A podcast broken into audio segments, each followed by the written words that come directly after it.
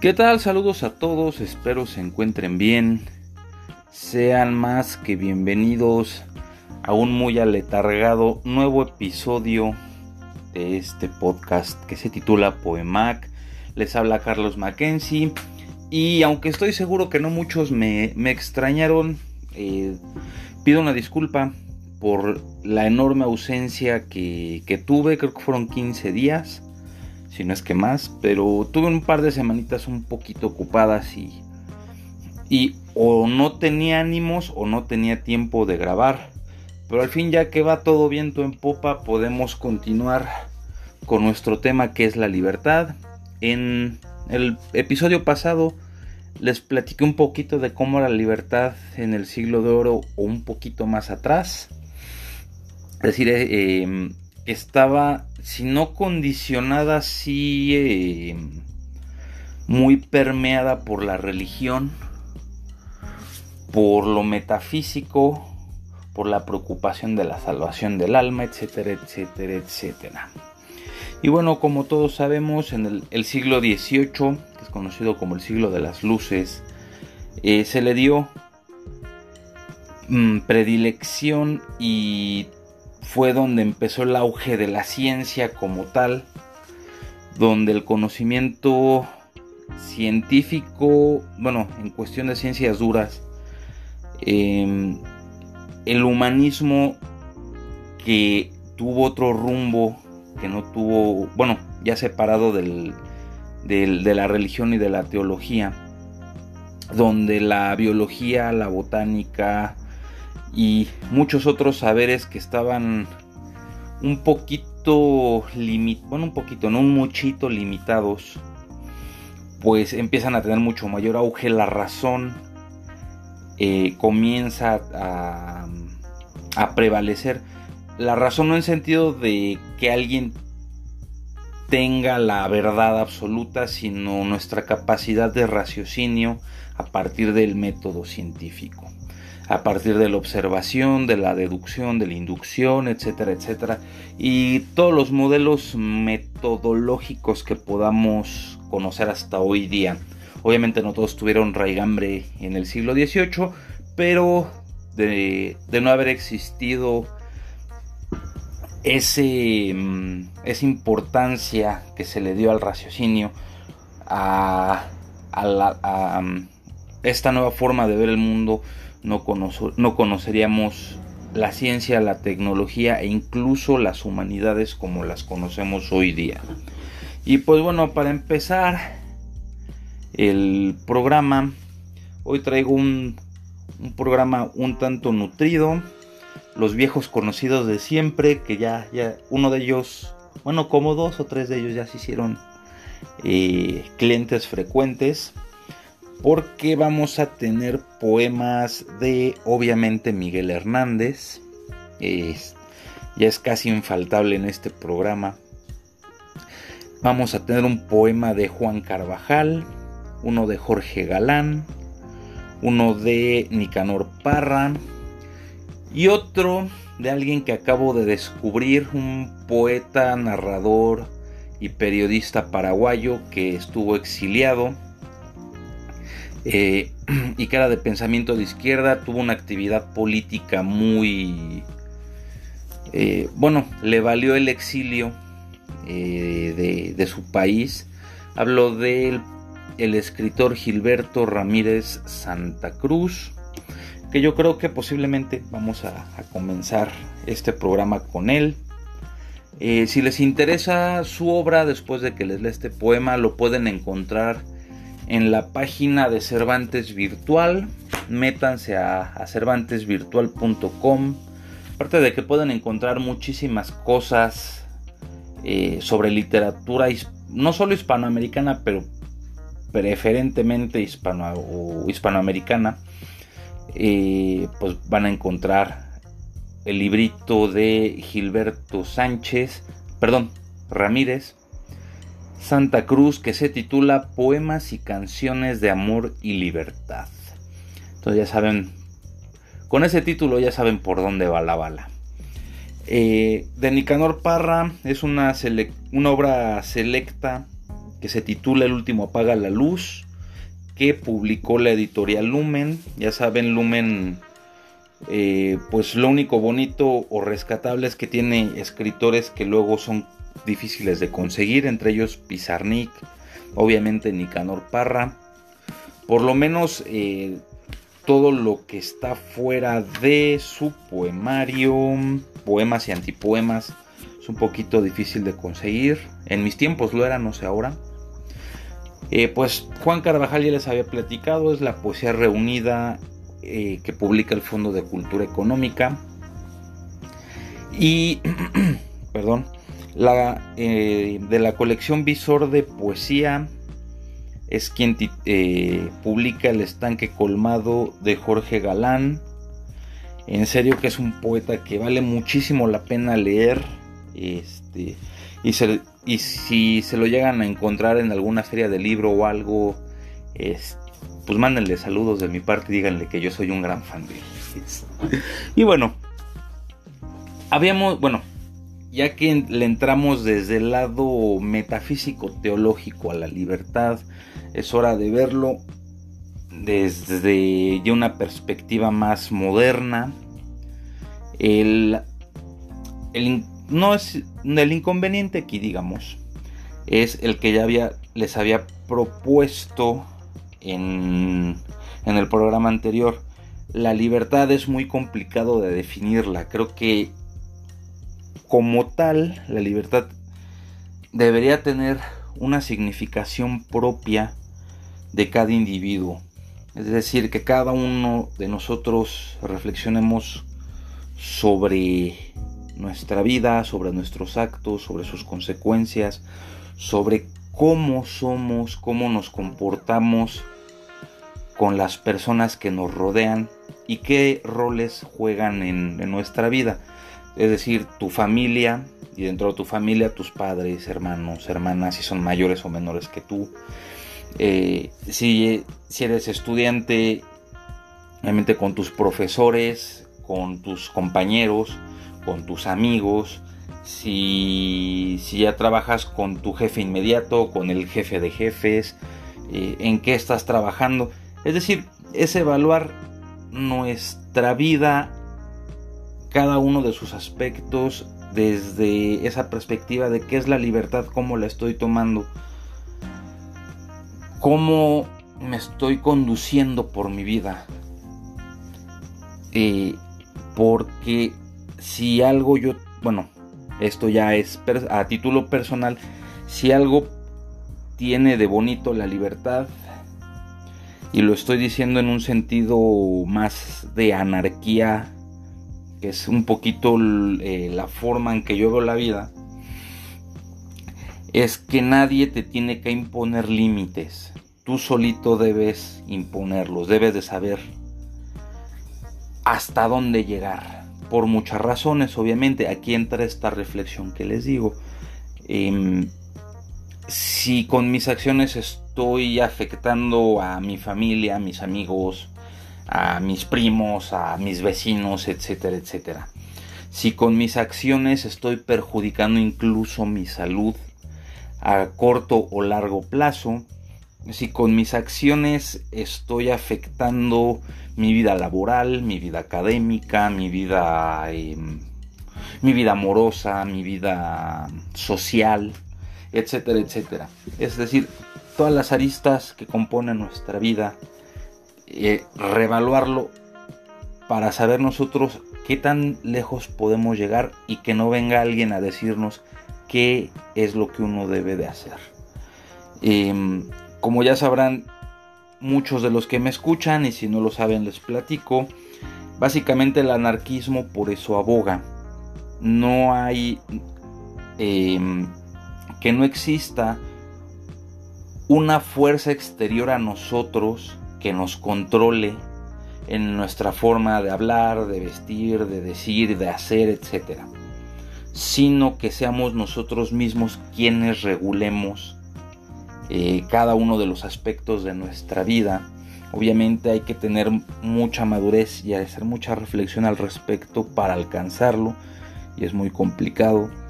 No necesitamos, por ejemplo, que haya una ley que nos diga que matar es malo, porque de antemano sabemos que matar es malo, y no hablo solo de un ser humano, sino de cualquier ser viviente.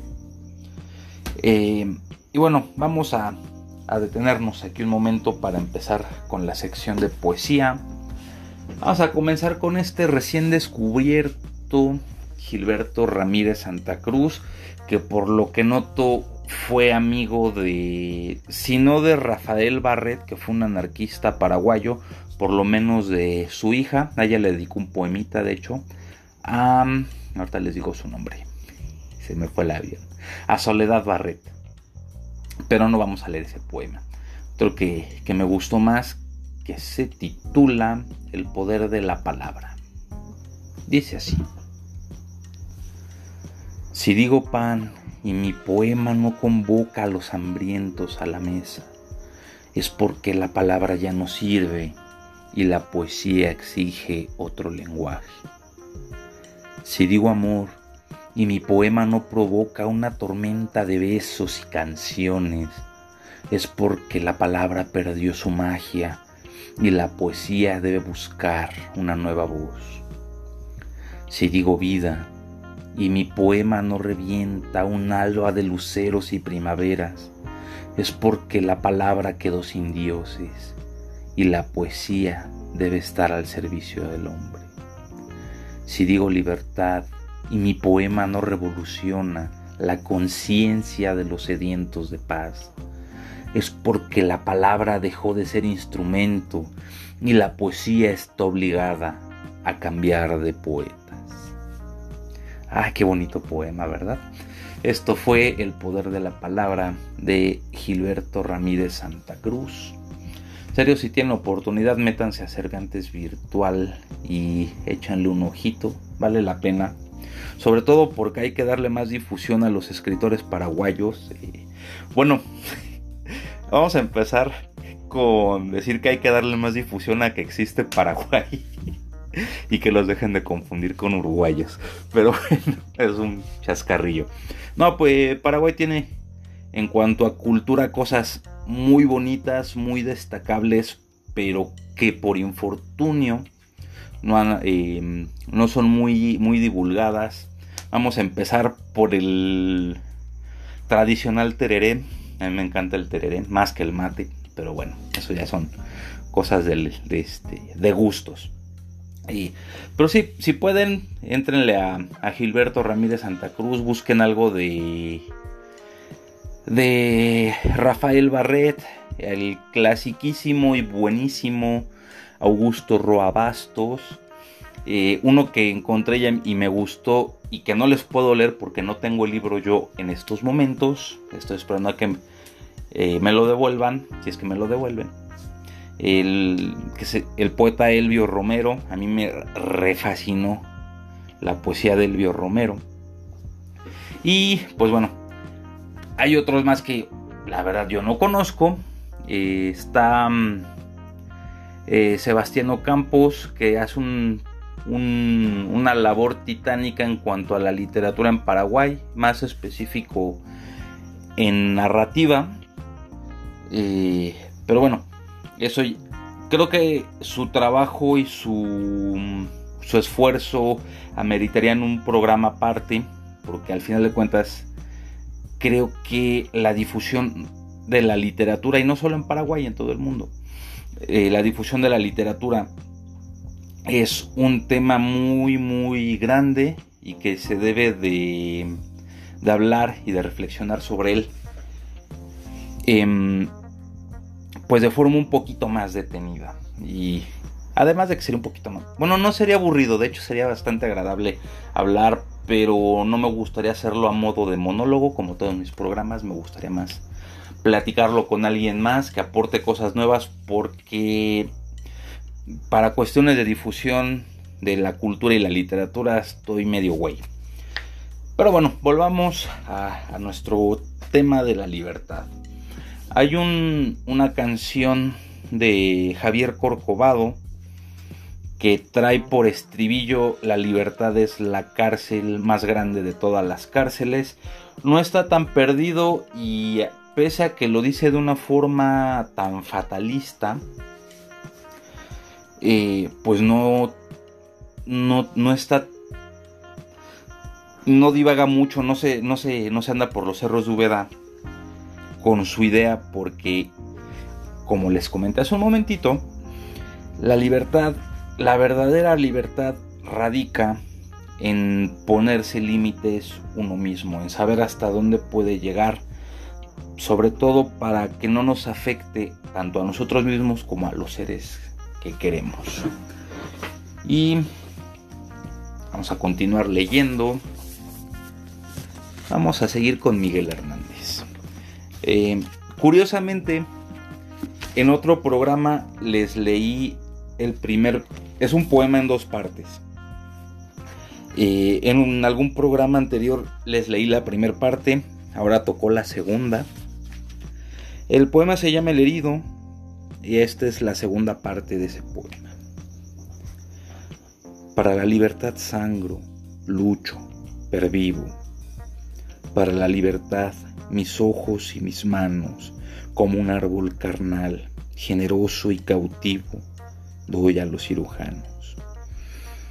Para la libertad siento más corazones que arenas en mi pecho, dan espuma mis venas, y entro en los hospitales, y entro en los algodones, como en las azucenas. Para la libertad me desprendo a balazos de los que han revolcado su estatua por el lodo. Y me desprendo a golpes de mis pies y de mis brazos, de mi casa, de todo. Porque donde unas cuencas vacías amanezcan, ella pondrá dos piedras de futura mirada y hará que nuevos brazos y nuevas piernas crezcan en la cara talada retoñarán aladas de savia sin otoño, reliquias de mi cuerpo que pierdo a cada herida, porque soy como el árbol talado que retoño, porque aún tengo la vida. Hasta aquí Miguel Hernández con la segunda parte del poema El herido, que me encanta. Eso también es una parte importante bueno, supone que hablar de libertad, pero voy a terminar hablando de anarquismo. Pero son, bueno, son dos, em, dos conceptos que van bastante de la mano. El anarquista o el anarquismo aboga siempre por, la, por una libertad de todos, que toda forma de organización y de vida sea horizontal, que nadie esté encima de, encima de nadie, que nadie le ordene a otros, que no haya jerarquías. Eh, y bueno, una idea constante en libros sobre anarquismo que puedan encontrar, o incluso en poemas anarquistas que puedan encontrar, es eh, yo, la idea de que yo no soy libre mientras ningún, bueno, mientras que todos los, a ver ya mis abuelas, mientras haya un ser que es un ser vivo que se ha esclavizado por otro ser vivo, no puedo considerarme libre. Y sí, estoy hablando de ser, de, de seres vivos, no, no de seres humanos. El anarquismo comenzó evidentemente por la liberación del hombre pero ha llegado al punto de no solo el hombre debe, ser el, eh, debe dejar de ser el esclavista de otro hombre, sino ser el esclavista de otros seres vivos. Y ya que estamos con esto del anarquismo, eh, toca un poema, olvidé decirles perdón de este, de este poema. El poema se llama Lo que yo quiero. Es de un escritor anarquista de Perú que se llama Manuel González Prada. El libro se llama Libertarias, me lo encontré en la red, eh, no recuerdo cuál es. A ver, ahorita les, les doy santo y seña. Fue titulado en París, tipografía de Louis Jeffis en 1938. Por lo menos eso es lo que dice la tapa. Eh, ciertamente el poema no está en francés, está en español. Eh, además, ya les había comentado en algún momento eh, que González Prada era amigo de César Vallejo y por lo que leí de la vida de César Vallejo, me parece que Prada fue un, un parteaguas importante, o por lo menos un propulsor muy importante para las ideas sociales y libertarias de Vallejo, aunque Vallejo estaba adscrito al Partido Comunista, no, no era anarquista. Pero de igual forma, pues se interesó por, por los derechos humanos y por la, la una verdadera equidad en todos los seres, lejos de cualquier adscripción política. El poema pues dice así.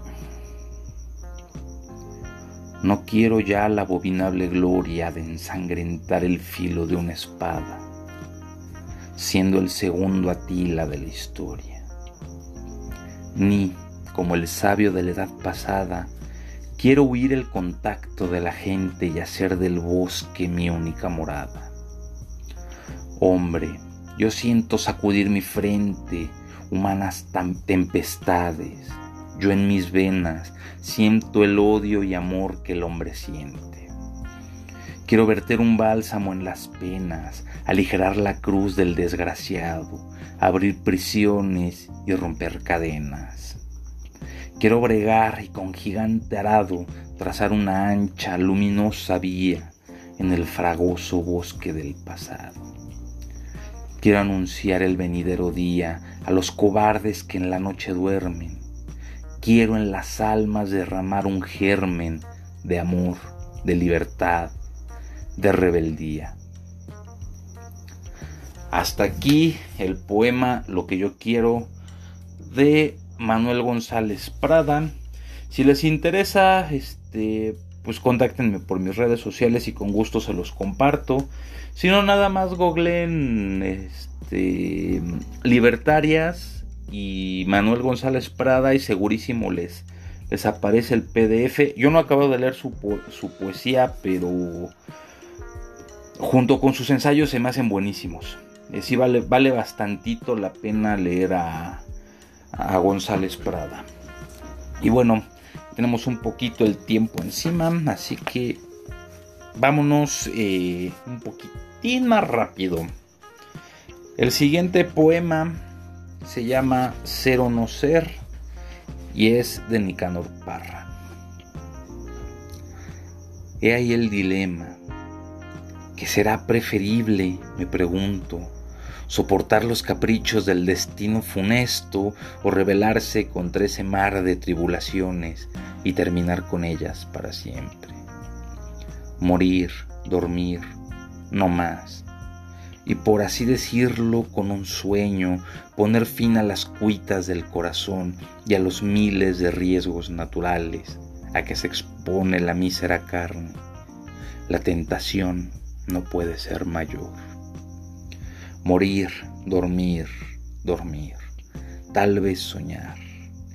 Ah, ahí está la traba puesto que en ese sueño de la muerte, lo que pudiera ser de nuestros sueños, una vez sacudida la mortal envoltura, nos detiene la mano, lo que explica que esta miseria no termine nunca. ¿Quién estaría dispuesto a seguir sufriendo las arbitrariedades del tirano, la burocracia de la justicia, los latigazos y la burla del tiempo, las convulsiones del amor despreciado, la insolencia de la fuerza bruta, los achaques de la vejez y los desdenes que el trabajo honrado recibe siempre de parte del cínico, cuando yo mismo puedo cancelarme con una daga desnuda. ¿Por qué seguir sudando y refunfuñando bajo la carga de una vida abyecta, solo porque el temor a la incógnita del más allá ignorado país de donde nunca ningún viajero regresa jamás, inmoviliza al espíritu y nos obliga a vegetar en este valle de lágrimas en vez de emigrar a otros desconocidos. Así es como la conciencia hace realmente de nosotros unos cobardes. Así es como el matiz original de una resolución es acompañado por el tinte pálido del pensamiento. El pensamiento paraliza la voluntad y hasta los compromisos más solemnes mueren en el instante de nacer. Ahí viene la bella Ofelia, silencio, ninfa, ahora y en la hora ruega por este mísero pecador. Hasta aquí el poema Ser o no ser del señor Nicanor Parra, que de hecho también es casi ineludible al hablar de libertad, bueno, hacerlo aún más abstracto de lo que ya es, y hablar del destino nuevamente, pero eso yo creo lo dejaremos para una tercera. Ya nos faltan dos poemitas y vamos a continuar con Juan Carvajal. Este poema se llama La chair est libre o La carne es libre, traducido. Sí, sí, soy, sé francés, sé francés. El poema dice así. La carne de las putas es una carne triste, dijo el asceta, y feneció de no tener la triste carne. La carne de las putas es la más carne carne, dijo el exangüe libertino que feneció de sed de carne. La carne de las putas es la flor de la vida, emblema del poema dijo el que hacía poemas y feneció sin carne y sin poema. La carne de las putas, dijeron el gigoló y el moralista, el comerciante y el banquero, es carne muy barata. Y se enriquecieron con ella y fenecieron hartos con la riqueza que se hace con la carne de los otros. La carne es triste, dijo Malarmé, que tanto había leído que no conoció putas que no han leído libros. El libro es triste, dijo triste la puta, y lo he leído en todas las carnes. Tiene su matiz satírico este, este buen Juan Carvajal, ya les había platicado de, de él em, en muchos sentidos. Por último, y no menos importante, es nada más para para dar, digamos que el cierre, que para mí es el mejor. Un poema que se llama Race Horse o Caballo de Carreras. Sí, sí, también sé inglés.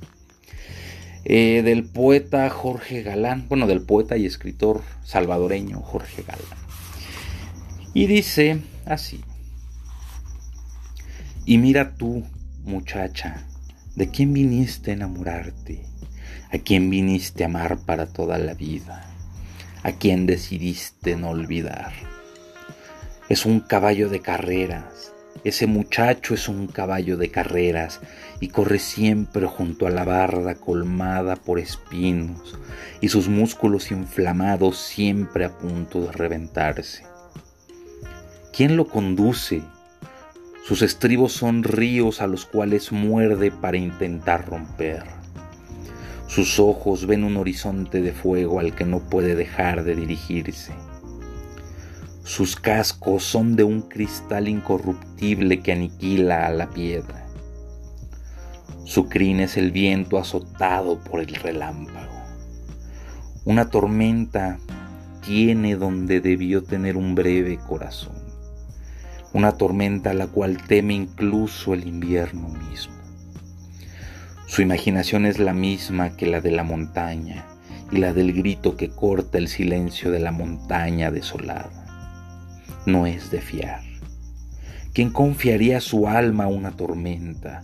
¿Quién brindaría su piel al cuchillo de fuego o su voz al silencio de la flauta quebrada por el odio? Y mira tú, muchacha dulce, te abriste como un cofre lleno de perlas que parecían brotar de la luz misma, y él ni siquiera pudo notarlo. Él es un caballo de carreras y no le importa ni la ciudad ni el camino que lleva a la ciudad, ni las joyas, ni un cuello lleno de joyas, ni un cofre lleno de collas. Solo le importa el bosque y el campo abierto y la playa interminable, pero sobre todo la pista, esa pista de grama, arena y piedra. Y mira tú de quién viniste a enamorarte, a quién quisiste guardar en ti como un corazón nuevo, a quien quisiste abrazar hasta perder los brazos, a quien quisiste mirar hasta cerrar tanto los ojos, que no consigues ya mirar la dicha. Mira tú, muchacha linda, a quien quisiste amar a un obstinado caballo de carreras cuya pista es el mundo. Y aquí termina Race Horse de Jorge Galán. Y pues bueno, como ya se me hizo costumbre, excedimos la media hora, pero valió bastante la pena, eh, aunque no hablé tanto de la libertad como yo quisiera, sobre todo con respecto al anarquismo, pero es un tema bastante, bastante extenso y muy complejo en cuanto que hoy día hay muchos libros de ensayos, de, de estudios sobre el anarquismo, sobre la libertad y obviamente cada una de las aristas que les había platicado. Por ejemplo, hay muchos anarquistas que o muchos postulados anarquistas más bien, no puedo decir que haya muchos anarquistas, pero hay muchos, o más bien se está discutiendo mucho sobre esto del poliamor, que es tener muchas parejas sin un compromiso aparente, porque se supone que tener una pareja fija y estable, o bueno, tener una pareja tradicional, digamos, es, eh, es casi casi esclavitud tengo mis reservas, yo no estoy a favor del poliamor, pero igual es otro tema muy distinto al que platicamos, pero eh, lo tratan eh, muchos anarquistas, eh, muchas feministas obviamente. Es un tema, no sé si en boga en realidad, pero que ha salido mucho a la luz. Yo no estoy a favor de ello. en todo caso preferiría como los de Molotov, más vale cholo que mal acompañado. A ver si no me demandan. Pero bueno, em, pues vamos a dejar hasta aquí el programa de hoy. Les agradezco se hayan quedado hasta el final. Reitero mis disculpas por haberme desaparecido tanto tiempo. Pero, pues bueno, em, entre deberes, frustraciones y demás, y, otros menesteres, eh, pues no había podido grabar. pero prometo ya ponerme al corriente esta semana. Y pues bueno, les hago la misma invitación que la vez pasada. Eh, platíquenme eh, ya por donde puedan contactarme. Para ustedes, ¿qué significa la libertad? Eh, pero no un concepto de diccionario vayan a la red a buscar, sino ustedes para ustedes qué, significado tiene, qué, eh, cómo consideran que debe ser la libertad o cómo creen ustedes ser libres. Cuéntenme si tienen chance y pues ya les, si, si lo hacen, pues ya les estaré leyendo de forma anónima sus ideas sobre la libertad. O si quieren que diga su nombre, también díganme. No, yo sí quiero que sepan que, la libertad es para maricas o cosas por el estilo y, y, lo firma Cosme Fulanito, lo puedo decir sin problemas. Pero bueno, pasen bonita noche, tarde, día, el momento en el que eh, hayan terminado de escuchar esto, tengan un bonito inicio de semana, les agradezco como siempre que me estén escuchando, les agradezco la paciencia eh, y pues bueno, ya no les quedó de otra que esperar 15 días a un nuevo episodio de Poemac. Espero el viernes, eh, porque este jueves no creo poder, pero espero el viernes eh, grabar el último capítulo sobre la libertad. Así que váyanle pensando ustedes, vayan sugiriéndome temas o escritores para, para continuar los nuevos episodios. En fin, pasen bonita noche. No trabajen mucho, exijan sus 8 horas diarias. Eh, no se pongan la camiseta porque eso es explotación. Y cuando llegue el viernes beban mucho, coman más. Nos vemos hasta la próxima. Chao.